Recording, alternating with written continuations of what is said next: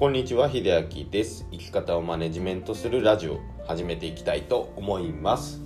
えー天気がねちょっと不安定なのでねあの体調も優れない方おられると思うんですけどもね。まああのそういう時は無理せず養生していただきたいかなと思いますしあのこういうね時期なのでねあのどうしてもあの結構不安がね煽られやすいというかちょっとぐらつきやすいメンタルになっているのかなと思います。あのテレビを見てるとねもちろんその水害とか、まあ、洪水の情報入ってくるんですけどもあのそこでねちょっと恐怖とか不安を煽られてしまってあの近くの川とかねあの河川を見に行ってしまってっていう状況も考えられますのでねあのそういうことはやめてとりあえずあの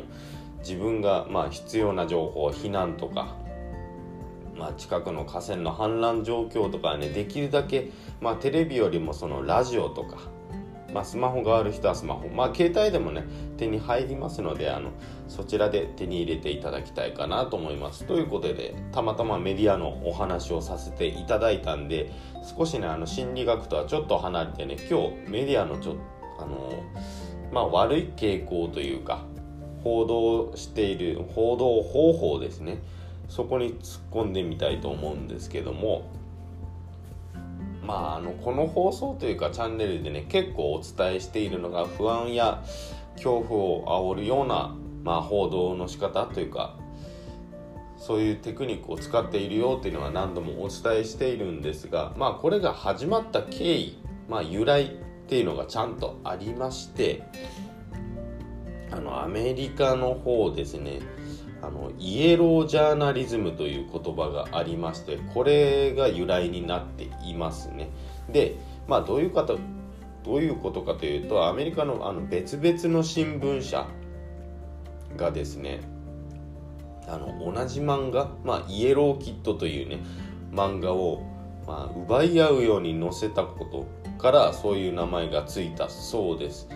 でまあ中身としては先ほど申した通り不安や恐怖を煽る先導をして自社の新聞の発行部数を伸ばすというこれがイエロージャーナリズムだそうです。ね、あのよく考えなくても多分もう皆さん、ね、お聞きになる方だったら分かると思うんですけどもついつい見てしまうテレビっておそらくその恐怖とか不安とかねこの先どうなるかっていうねちょっとよくわからない不安にね陥っているようなメンタルの時にあのつけてずっとそこのねあのメディアを見てしまいがちになるんですけども、まあ、そこで少しやっぱり考えていただきたいのは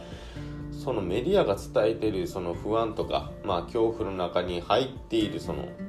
情報をまず鵜呑みにせずまず自分で調べてみるってことが一番大事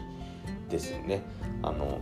まあ、テレビで伝えられる情報だから確実だという、まあ、時代はとっくに終わってるんですね。でまあスマホでね当然調べたとしてもそのネットの何でしょうその検閲というか、まあ、偏った情報出てくるとは思うんですけどもその中でねあの精査する力自分でちゃんと選別していく力っていうのがこれからもっと重要になってきます。例えばそのメディアが伝えた情報を検索して一番最初に出たものをそのまま鵜呑みに信じてもいけないしかといってそのインスタで出ているようなね情報もたまに流れてきますけどもそれも本当だろうかってまずあの疑ってみることよりあこう言ってるけど実はどういうことなんだろうなっていうことをね調べてみた方がいいと思います。なのであの調べるコツとしてはまあ、大きく出ている情報よりも大きくその伝えられている情報よりも少しねあの細かく少しあの深掘りしてみた時のワードを調べてみるといいかもしれません。なので今だったらそうですね。その今だったら本当にコロナのことについて調べてしまうよりもじゃあウイルスと細菌の違いって何なのっていうまあ、そこの話に突っ込んでみたりとか、まあ、ワクチンがなぜ生まれた由来とかねそこら辺も調べてみるとあのもしかしたら今まあ、テレビが伝えてる報道の穴というか闇が少し見えてくるかもしれません。あの決してはそのコロナが全く存在しませんって言うつもりはないんですけども少しあの事実と煽っている報道内容ですね。やっぱりこれがすごくあの乖離というかかけ離れているっていうのに少し違和感を感じたんでねちょっと今日のイエロージャーナリズムぜひあの覚えていただいて参考にしていただきたいなと思います。こんな時代だからこそ少しねあの自分に情報をつける情報を選別する